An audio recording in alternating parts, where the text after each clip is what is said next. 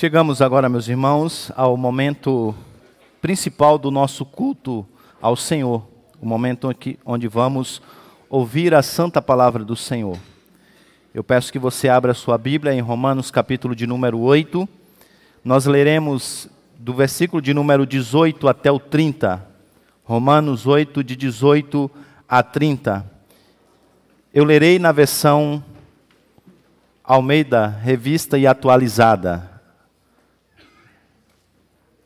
Romanos capítulo 8, de 18 a 30. Nós temos estudado toda essa carta e agora chegamos no capítulo de número 8.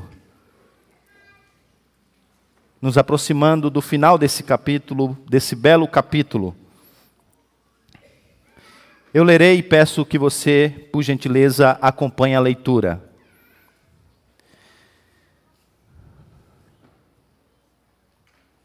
Porque para mim tem um por certo que os sofrimentos do tempo presente não podem ser comparados com a glória a ser revelada em nós.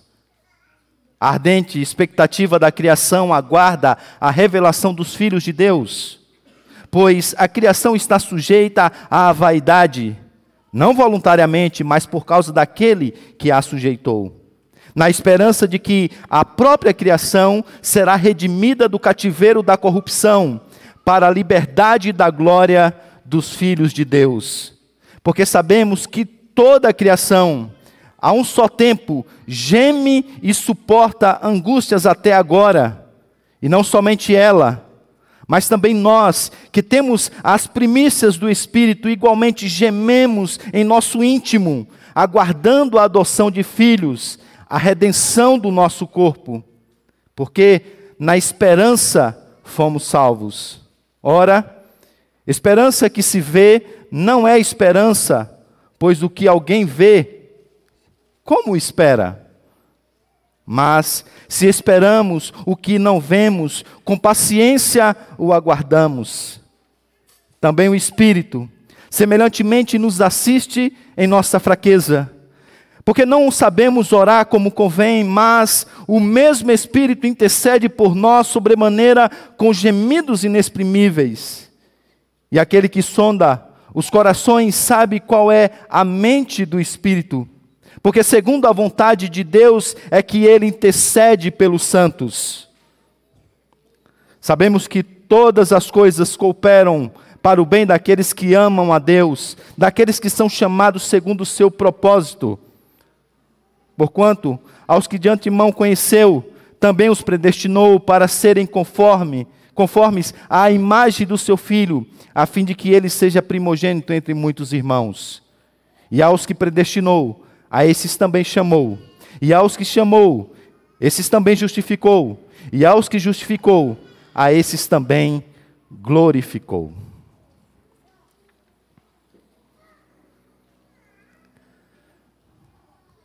Vamos falar com o Senhor.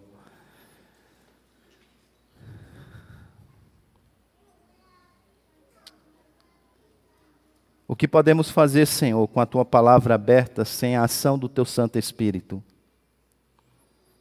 Como a entenderemos se ele não abrir os nossos olhos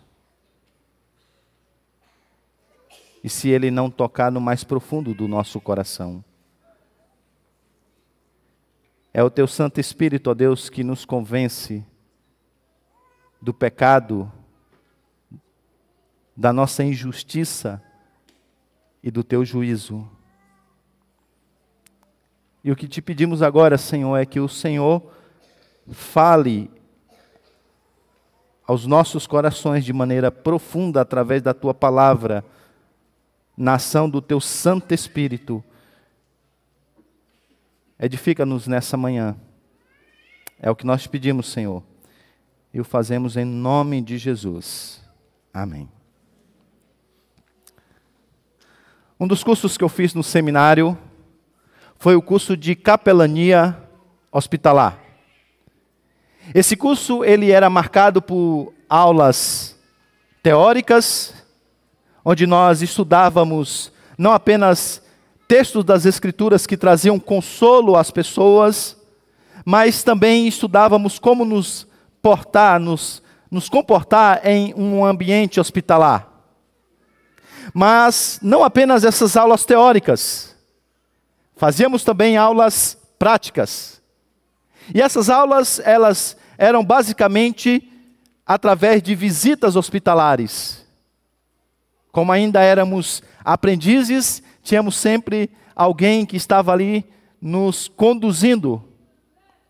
Chegou o dia então da minha primeira aula prática. Fomos a um dos hospitais da cidade de São Paulo.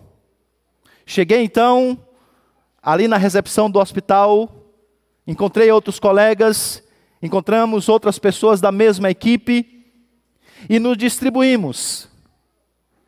Fui acompanhado de uma tutora. Ela se apresentou, nós falamos um pouco, um com o outro, e ela disse: Vamos ao trabalho? E eu disse: Vamos. E quando ela deu o primeiro passo, ela se voltou e disse: Só um minuto. É, eu esqueci de dizer que eu sou da ala de oncologia. Tudo bem para você? Eu disse: Ah, sim, tudo bem. Afinal, essa era a segunda vez que eu fazia esse curso. Quatro anos trabalhando como missionário, o que seria de mais uma visita hospitalar.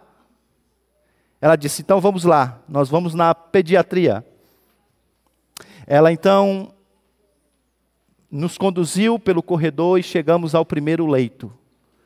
Ela gentilmente bateu na porta, perguntou se nós poderíamos entrar, e a resposta foi positiva.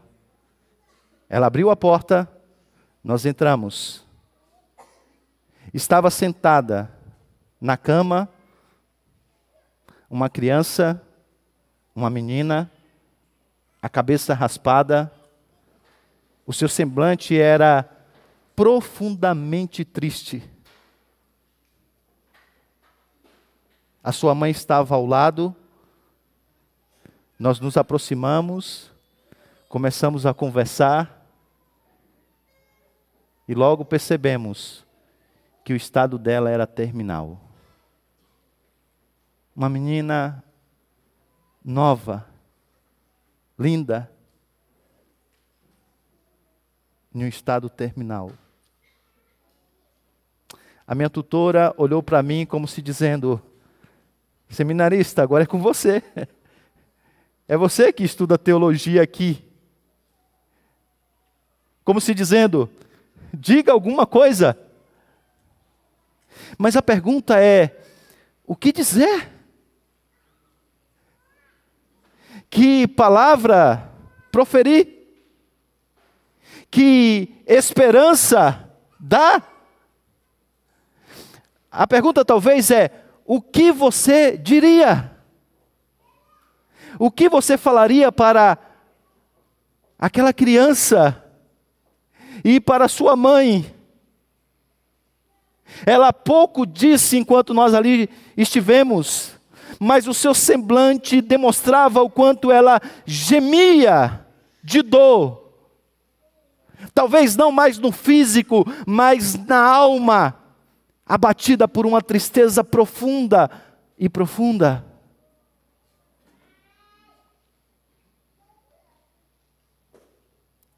Capítulo 8 de Romanos não é uma aula sobre teodiceia, isto é, a defesa da bondade e da onisciência de Deus em vista à existência do sofrimento do mundo.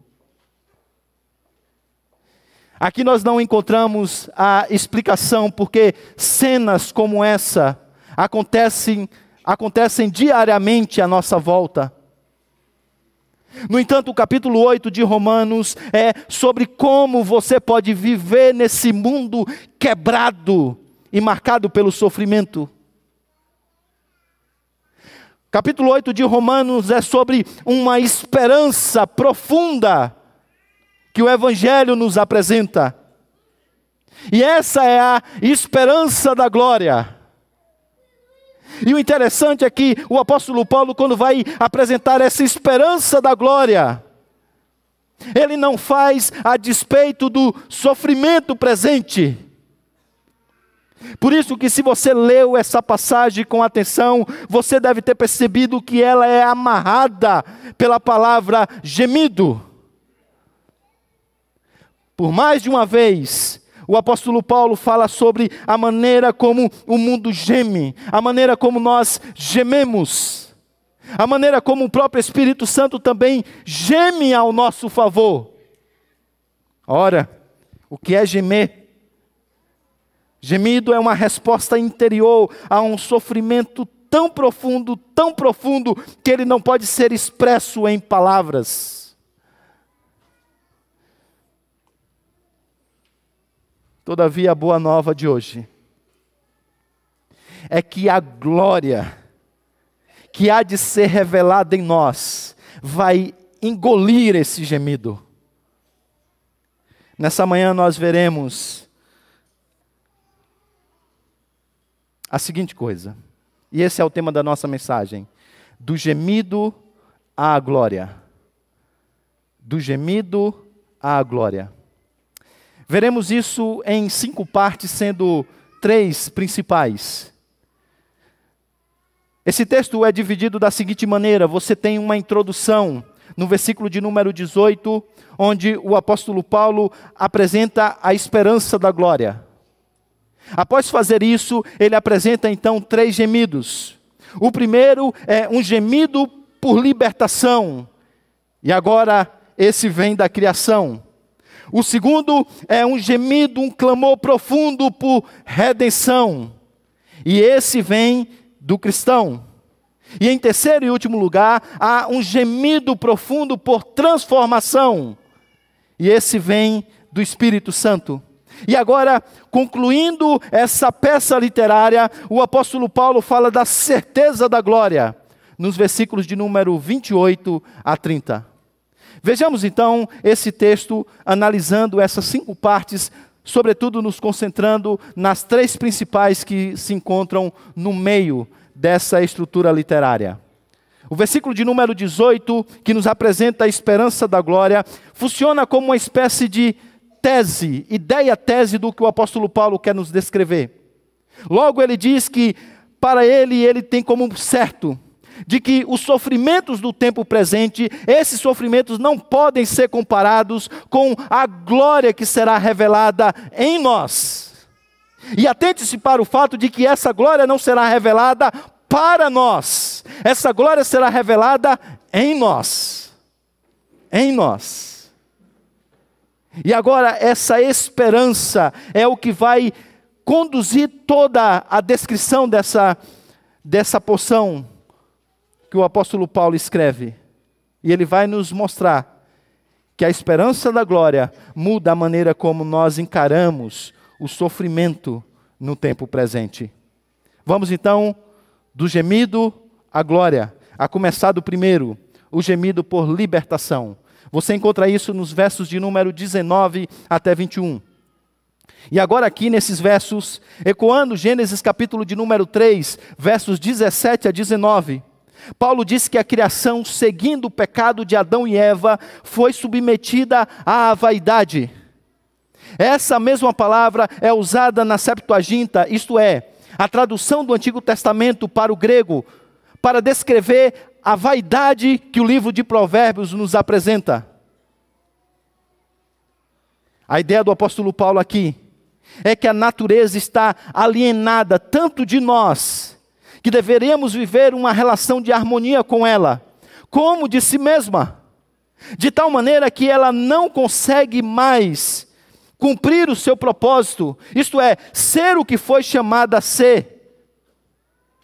Ao contrário, agora ela está totalmente entregue à futilidade, e é para esse caminho que ela se dirige dia após dia. Por isso que o apóstolo Paulo diz que ela está em plena decadência ou corrupção. Isto é, ela está dia após dia em um ciclo contínuo de decomposição. A cada segundo que passa, essa terra se decompõe. Mais do que isso. Agora, personificando a criação, o apóstolo Paulo diz que ela geme, ela grita, ela clama diante desse sofrimento. é uma descrição gráfica desse mundo caído, desse mundo quebrado. E por que essa descrição tão realista é importante para nós? Porque uma das razões pelas quais muitos de nós continuam a ser perturbados com o sofrimento não é pelo fato do sofrimento arrombar a porta do nosso coração e adentrar na nossa casa. Não. A razão pela qual muitas vezes nós nos surpreendemos e nos, nos, nos desanimamos com o sofrimento é porque nós somos pegos de surpresa. Nós olhamos para algumas coisas que acontecem na nossa vida e nós nos espantamos. De uma hora para outra, uma pandemia assola o mundo e nós nos espantamos. Sem saber de onde vem, nós somos acometidos por um vírus que coloca a nossa, a nossa vida em risco e nós nos espantamos. Você está bem um dia, no outro dia você recebe o diagnóstico de uma doença grave e você se espanta. O seu relacionamento, de uma hora para outra, está, está quebrado. E diante disso, o que você faz? Você se espanta. Mas o que que você esperava? O que que você esperava desse mundo? O que você esperava desse mundo pós-queda? Por isso que essa descrição realista do apóstolo Paulo é extremamente importante. Porque o problema muitas vezes é que nós olhamos para esse mundo com uma expectativa irreal quanto a, quanto a ele. Vivemos, meus irmãos, em um mundo quebrado. Na verdade, o fato de todos vocês, todos, estarem aqui nessa manhã com saúde é fruto da bondade do Senhor. Se você está de pé, é porque a graça do Senhor te sustentou. Porque a luz do mundo que nós vivemos, nem aqui era para nós estarmos. Então o Senhor, pela sua graça especial, pela sua graça comum, vai sustentando um a um, nos mantendo de pé e sustentando as nossas vidas. Você não deveria se espantar com o que acontece no mundo. Você deveria se espantar, porque isso não acontece com você. E ao mesmo tempo você deveria agradecer a Deus todos os dias, porque você tem vida. Porque Ele tem guardado a sua vida, tem sustentado a você. Porque a grande realidade, diz Paulo, é que nós vivemos em um mundo quebrado. Nós vivemos em um mundo quebrado. Mas o Evangelho não diz apenas de maneira bem realista essa, essa verdade. Ele também nos apresenta a razão pela qual as coisas são como são. E ele explica essa realidade, pelo menos em termos gerais. João Crisóstomo, certa vez pregando em Romanos capítulo de número 8, no versículo de número 20, ele se perguntou retoricamente: por que e qual é o motivo das coisas estarem como estão? E a resposta dele a essa pergunta retórica foi: por causa de você, ó homem. Pois, porque você tem um corpo que se tornou mortal, sujeito ao sofrimento. A terra recebeu a maldição e produziu espinhos e abrolhos. O que ele está aqui nos mostrando é que, de fato, o sofrimento adentrou no mundo por causa da queda. E qual é a boa nova do Evangelho? A boa nova do Evangelho é que o Senhor não permitiu que ela pudesse ser danificada de maneira irreparável.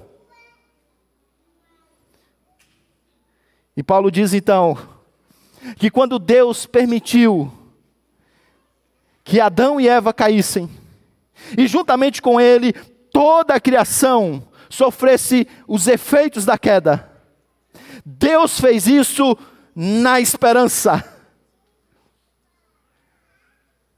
É por isso que em Gênesis capítulo de número 3, versículo 15, naquele texto que é conhecido como o primeiro evangelho, já tem a esperança de que viria um Salvador, que reverteria os efeitos da queda. E agora aqui está o apóstolo Paulo dizendo e descrevendo que a natureza, ela aguarda com grande expectativa o dia em que essa promessa se cumprirá. Personificando toda a criação, ele diz que ela clama, que ela geme, para que esse dia chegue com o propósito de que ela agora seja totalmente liberta dos efeitos da corrupção que ela carrega por causa da queda humana. É por isso que as coisas estão acontecendo como aconteceram no Nordeste. É por isso que você vê tanto desajustes. Até mesmo os ímpios já entenderam que as coisas não caminham como deveriam. Elon Musk quer povoar Marte, diz ele. Porque olha bem o que a terra, para onde a Terra está indo, gente. A gente tem que ter um plano B. ele não entendeu. Ele não entendeu que a promessa é que o Senhor virá para restaurar essa criação, para restaurar todo o universo, inclusive a terra, a qual nós viveremos para todo sempre. Às vezes eu me pego lá no meu escritório pensando o que será da Bahia quando ela estiver livre para ser o que ela pode ser. Eu fico pensando o que será da península de Maraú depois de restaurada. E o Senhor fará isso. O Senhor vai libertar toda a criação dos efeitos da queda. Mas não apenas isso dos versículos de número 22 a 25, o apóstolo Paulo agora apresenta um outro gemido. E o gemido agora é um gemido por redenção. Agora quem sobe ao palco é o homem redimido. E no versículo de número 22 e no início do número 23, o apóstolo Paulo diz assim: Porque sabemos que toda a criação a um só tempo geme e suporta angústias até agora. A NVI traduz essa palavra angústias como dores de parto. E aí o apóstolo Paulo continua, e não somente ela, mas também nós, que temos as primícias do Espírito, igualmente gememos no nosso íntimo. Não apenas a criação aguarda a redenção, mas nós também agora aguardamos ao lado da criação o dia em que o Senhor haverá de redimir todas as coisas. Porque não apenas a criação foi entregue à futilidade, mas nós também. Mas agora diz o apóstolo Paulo no final do versículo de número 23, e essa é a nossa esperança futura.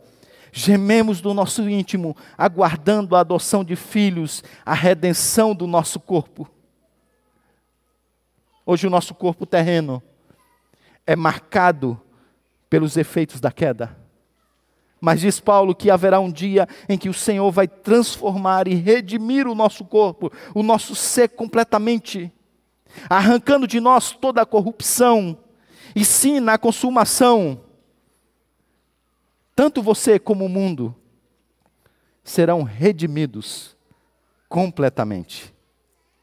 Então, note, que a ênfase do texto não é o sofrimento do tempo presente, mas a glória futura a ser revelada em nós. A glória futura a ser revelada em nós. Por isso que, de fato, a melhor tradução e, e a melhor analogia que o apóstolo Paulo poderia usar aqui é a, de, a da dor do parto.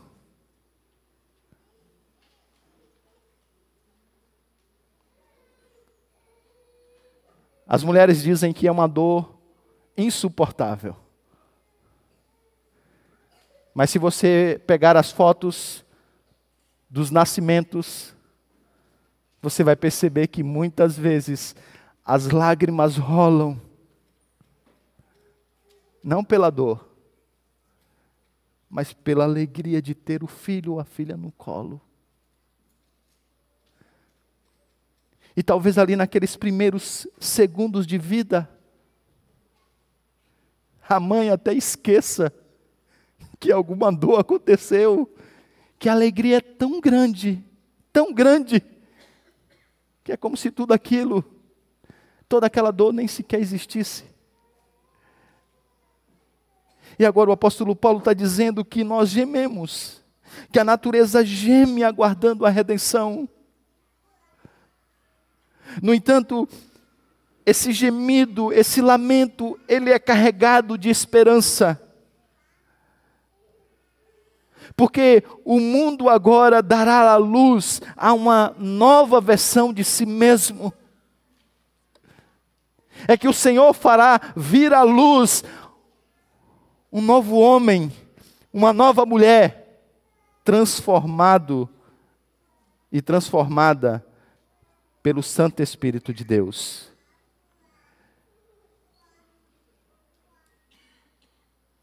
Então, esse texto apresenta exatamente isso: o término do sofrimento e a alegria, a alegria de uma nova vida que surge através do Evangelho. Por isso, meus irmãos, Deus nos faz muitas vezes gemer agora, para que a nossa esperança seja direcionada para o mundo vindouro. A pergunta não é se você geme, a pergunta não é se há na sua alma angústia. Eu não sou profeta nem filho de profeta, mas eu sei que há. Porque nós vivemos em um mundo caído e você tem um coração quebrado. A pergunta é: o que o seu gemido produz em você? O que o seu gemido produz em você? O seu gemido, a sua angústia produz ainda mais anseio pelo céu, fome por Deus. Ou ele te deixa apenas descontente com as coisas que você está perdendo nesse mundo? O seu gemido, ele produz em você o quê? Sabe, meus irmãos, há muitas pessoas que saem do sofrimento pior do que entraram, porque elas não compreenderam o propósito do sofrimento. O apóstolo Paulo vai mais longe. No capítulo de número 5, que nós já passamos por ele, mas podemos trazer a ideia de lá para conectar o que ele está dizendo aqui. Ele chegou a dizer que nós deveríamos nos gloriar nas nossas tribulações. E isso não é masoquismo, isso aqui é esperança futura. E como eu disse, quando você adoece, você não se alegra porque você está doente, mas você se alegra porque um dia o Senhor há de libertar a sua vida de todos os efeitos da queda. Quando você está deprimido, você não se alegra porque você está deprimido. Você se alegra na certeza que você tem de que um dia o Senhor arrancará essa angústia do seu coração que parece que vai te levar à explosão do seu ser.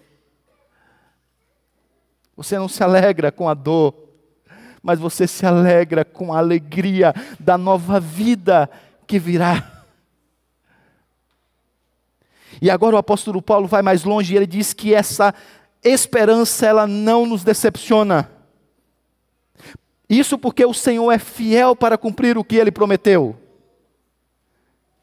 E agora, essa é a força da expressão metafórica primícias do Espírito Santo. A palavra primícias, ela, ela era usada pelos escritores gregos para descrever a primeira oferta que era dada para uma divindade. Agora, se você leu com atenção o texto, você deve ter percebido que não é o homem que oferece algo para Deus. É Deus que vem ao encontro do homem e agora oferece algo. Ele oferece a Cristo. E juntamente com Cristo, o seu Santo Espírito. E agora o apóstolo Paulo diz que o Espírito Santo de Deus é a primeira parcela, é o adiantamento. E não é aquele cheque calção que corre o risco de voltar, não, não, não, não é a garantia, é o penhor de que mais está por vir. Então, o ponto do apóstolo Paulo aqui é exatamente esse. Se você é um cristão, você tem desfrutado verdadeiramente do poder transformador de Cristo sobre a sua vida através do seu Santo Espírito. Você tem visto a sua mente mudar. Você tem visto o seu coração sendo conduzido, inclinado para amar mais a Cristo. Você tem visto o seu comportamento ser transformado. E se você está se alegrando com isso, eu queria te dizer que algo ainda maior está por vir. Porque essa transformação que o Senhor já está fazendo em você, diz Paulo, é apenas o sinal.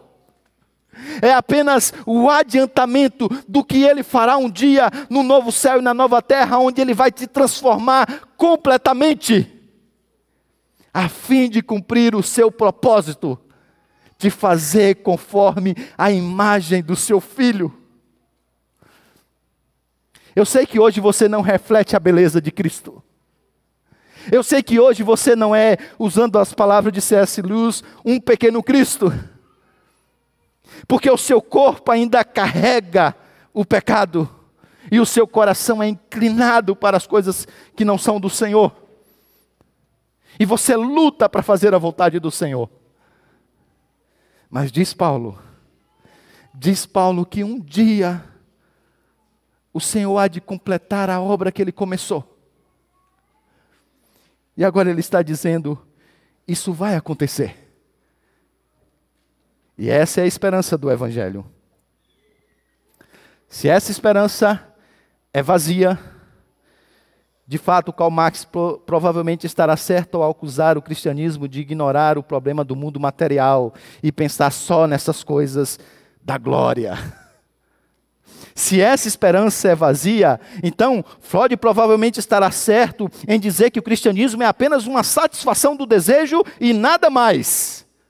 Se essa esperança é vazia, Nietzsche provavelmente está certo em dizer que o cristianismo é para os fracos, para aqueles que não sabem lutar contra o sofrimento presente e joga a sua mente apenas para o laio então.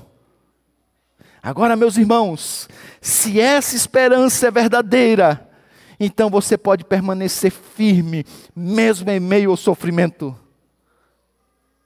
sabendo que o Senhor o Senhor há de completar a obra que ele iniciou na sua vida. O Senhor há de fazer aquilo que ele disse que faria.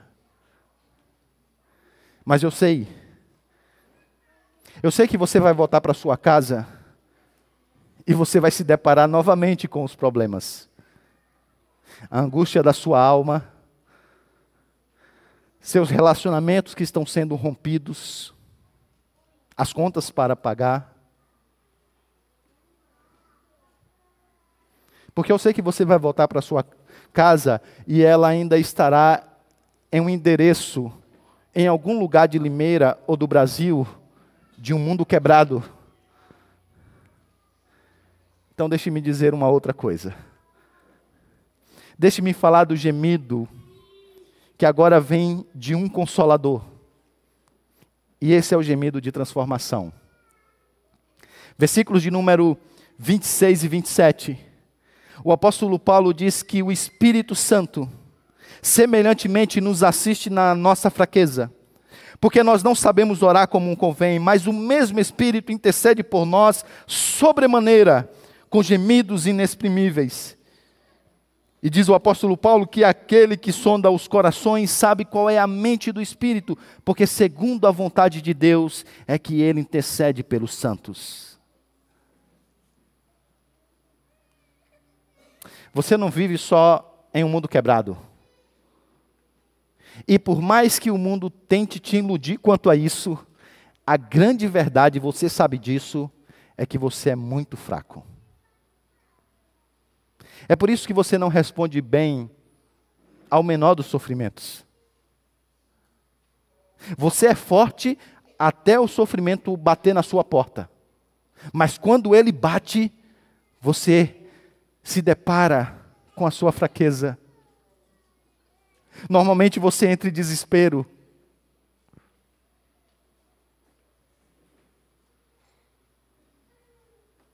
Mas deixe-me me dizer uma coisa. Essa fraqueza não é apenas porque você é finito e frágil. Não, não, não. Principalmente porque o seu coração é caído.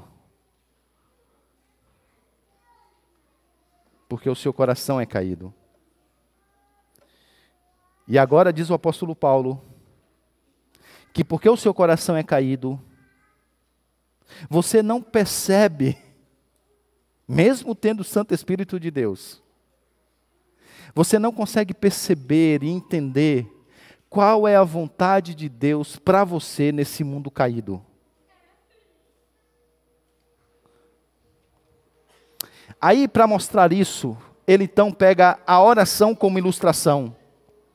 E ela é uma boa ilustração da nossa fraqueza, porque é na oração que os seus desejos mais fervorosos são expressos, seja diretamente, seja alusivamente. É na oração que a hierarquia dos seus valores é revelada, conscientemente ou inconscientemente. É na oração que os seus recursos para, para onde você está realmente colocando a, a sua segurança são afirmados, seja abertamente, seja implicitamente. O fato é que a oração diz muito do seu coração. E sabe o que Tiago diz sobre elas? Sobre as suas orações ou sobre a sua oração? Tiago diz assim: que você pede e você não recebe, porque você pede mal para gastar nos seus prazeres. Então o Senhor sabe que a oração é a prova de que você, por você mesmo, não consegue saber, compreender, discernir a vontade do Senhor. E a oração é a prova viva de que lá no fundo não é o que você quer seguir.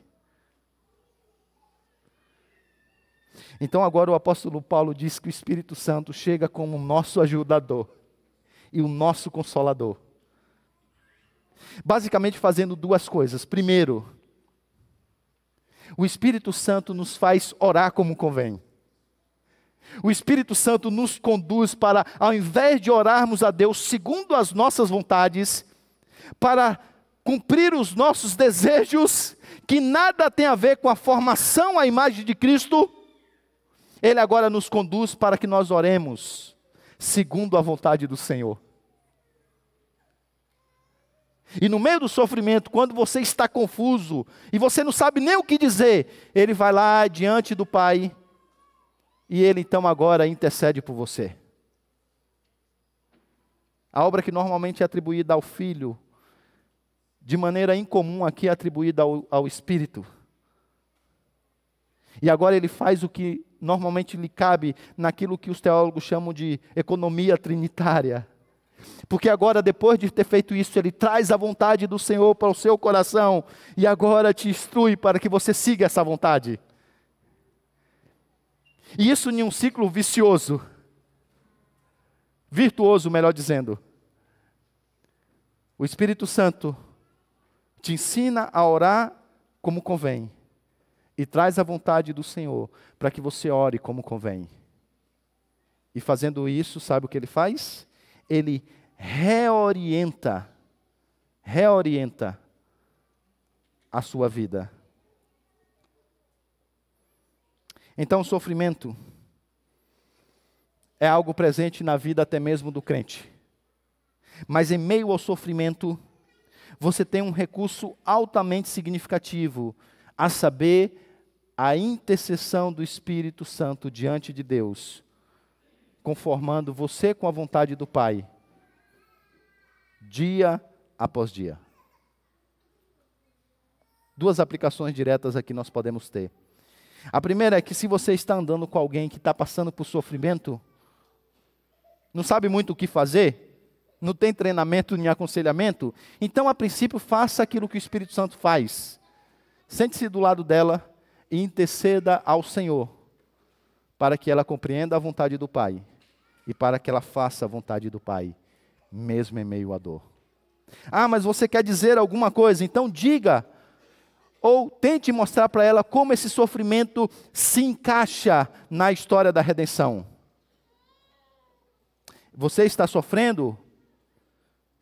Mais uma vez, eu não sou profeta, nem filho de profeta, mas eu sei exatamente o que você está pedindo. Senhor, me livra. Me livra, Senhor, desse sofrimento. E eu não estou dizendo para você que essa oração não deve ser feita. Afinal, nós não somos masoquistas. O mundo é mal e a gente tem que chamar mal de mal mesmo. Agora, à luz de Romanos, capítulo de número 8, 26 e 27, Paulo diz que nós devemos, além disso, fazer uma outra oração. Senhor, me ajuda a cumprir o teu propósito em meio a esse sofrimento. Há um tempo atrás eu estava lendo é, algo que me chamou muito a atenção. Nos Estados Unidos, em algumas faculdades, é muito comum que o estudante se apresente logo quando vai começar o curso. E nessa faculdade em especial, havia uma revista para poder apresentar a todos os alunos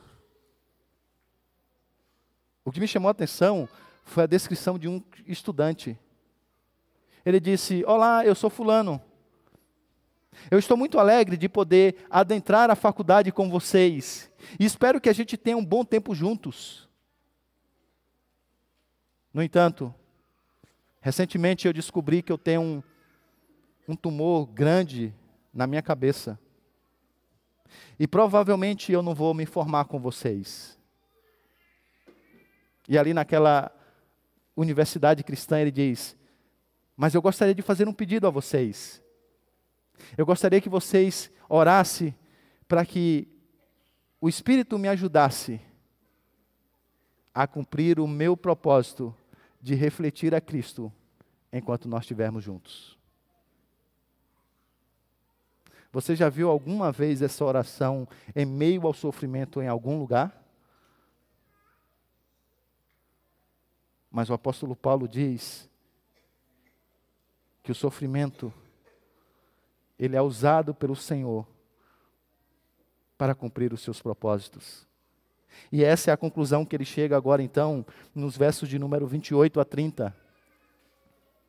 Ele diz que todas as coisas cooperam para o bem. E a palavra bem aqui não tem a ver com bem-estar. A palavra bem aqui tem a ver com aquilo que o Senhor está produzindo em você de acordo com o seu propósito. E o propósito do Senhor é estabelecido nesses versos: te conformar à imagem de Cristo Jesus. O Espírito Santo já está fazendo isso hoje. Versículo de número 29 apresenta essa realidade. Mas o Espírito Santo vai fazer isso de maneira plena, como o versículo de número 30 diz, na glorificação, onde finalmente nós seremos transformados e teremos a beleza de Cristo. E agora o apóstolo Paulo está dizendo que o Senhor então usa tudo o que acontece na nossa vida para cumprir esse propósito. Tudo para cumprir esse propósito. Veja vocês, que à luz do que ele está dizendo, a nossa aflição não é apenas momentânea, a nossa aflição não é apenas nada vazia comparada com a glória que há de ser revelada em nós. Mais do que isso, ele está dizendo que o Senhor vai usar cada segundo dessa aflição para cumprir o seu propósito. Então, no final das contas, até a angústia vai ser usada para o bem.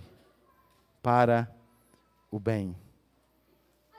E o Senhor diz, e o apóstolo Paulo testifica nesse texto, que essa é uma, uma verdade tão certa, tão certa, que ele então agora, ao descrever o que o Senhor está fazendo por nós através dos seus atos redentores, ele coloca todos os verbos no passado. Veja como ele apresenta aí os atos redentores do Senhor através de quatro expressões significativas: predestinou, chamou, justificou, glorificou. O certo seria ele dizer: O Senhor nos chamou, e isso é, isso é passado. O Senhor nos predestinou, e isso é passado.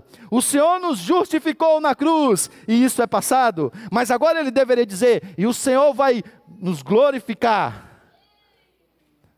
Mas ele está tão certo, tão certo do que ele está dizendo, que ele diz: E o Senhor já glorificou. Você olha, presente, passado e futuro, o Senhor, para o Senhor tudo isso é uma coisa só. Você não sabe o que está por vir? O Senhor, isso é tudo uma coisa só. Paulo está dizendo então que aquilo que ele começou, ele vai terminar. Paulo está te dando certeza do seu cuidado e do seu amor. Então, no meio do sofrimento, o que você deve fazer é confiar na sua providência e no seu cuidado. Não tente entender algumas coisas, porque a história que o Senhor escreveu, só Ele pode interpretar. O que Ele, o que ele te chama, então, é para que você confie. Voltando, então, àquela moça lá do hospital, o que dizer? O que falar para ela? Que esperança oferecer? talvez nós pudéssemos dizer para ela que em Cristo as coisas ruins se tornam boas, que em Cristo as coisas boas nunca podem ser perdidas e que em Cristo as melhores coisas ainda estão por vir. E que se você tiver a Cristo, mesmo que essa pandemia ceife a sua vida, mesmo que esse mundo quebrado te leve à lona, o melhor ainda está por vir. E é para lá que você deve orar. Agora, deixe-me dizer uma coisa, encerrar com isso. A você que talvez nos visita aqui nessa manhã. Eu sei que não é muito comum nos dias de hoje nós falarmos sobre assuntos sérios e eu não quero que você me tenha como indelicado e não receptível à sua presença aqui nessa manhã. O que eu tenho a dizer para você é muito sério. E o que vai me levar a te dizer isso é porque eu tenho uma preocupação e um amor profundo por você. Então, eu não poderia sair daqui dessa manhã sem dizer isso. Eu não posso ser negligente com essa verdade tão grande. E a verdade é exatamente essa. A verdade é que tudo isso que eu disse para você só faz sentido se você estiver em Cristo. E eu digo isso porque é fácil você sentar aqui nessa manhã e dizer assim: puxa, que mensagem de esperança, né? Um mundo tão difícil. Saber que o Senhor está no controle de todas as coisas, né? É bom. Que conforto, pastor. Como isso nos faz sentir bem.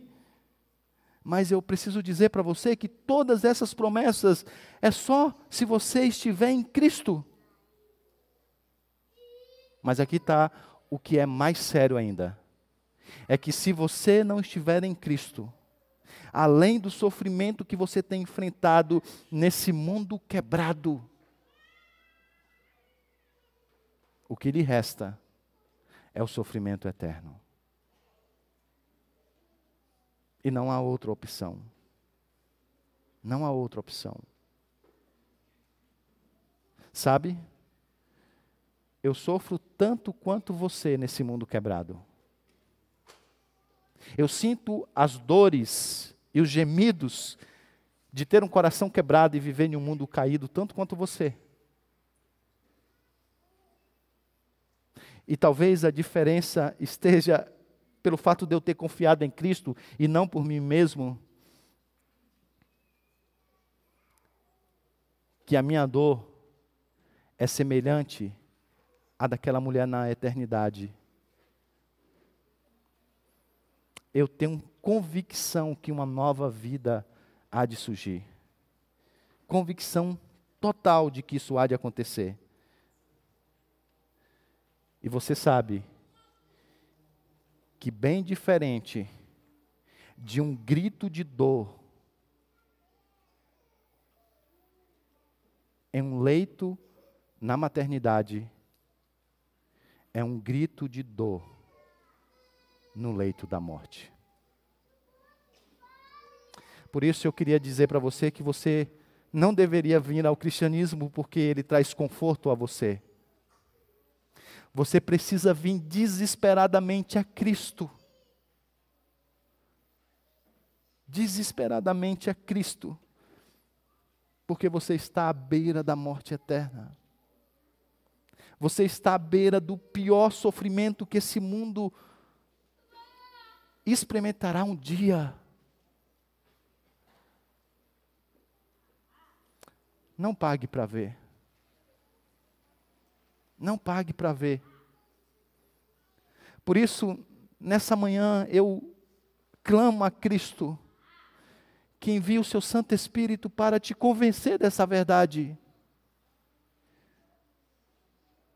Para que a sua dor nesse mundo seja como a de uma mulher em uma maternidade a dor que vem carregada de esperança de uma nova vida que está para surgir. Baixe sua cabeça, eu quero orar com você. Ó Senhor, nós te suplicamos, Senhor, que o teu Santo Espírito trabalhe no nosso meio, fazendo aquilo que nós não podemos fazer, Senhor que é desvendar os, os nossos olhos para vermos o perigo no qual nós estamos trilhando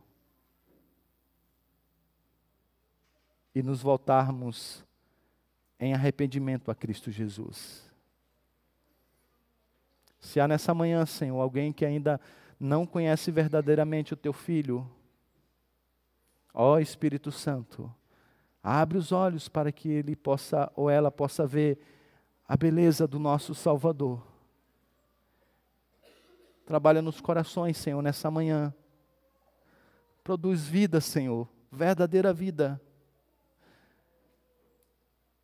Aqueles que estão aqui nessa manhã estão enfrentando sofrimentos profundos, Senhor. Dar, ó Deus, que, que eles entendam tudo que está passando à luz da tua palavra e da vontade do Senhor. E que eles confiem num caráter santo, justo e providente do Senhor. Que o teu Santo Espírito possa trazer verdadeiro consolo, levando a ti, ó Pai, as orações que muitas vezes nós não conseguimos fazer. Enquanto vivemos nesse mundo caído, Senhor, conforma-nos com a tua vontade, em nome de Jesus. Amém.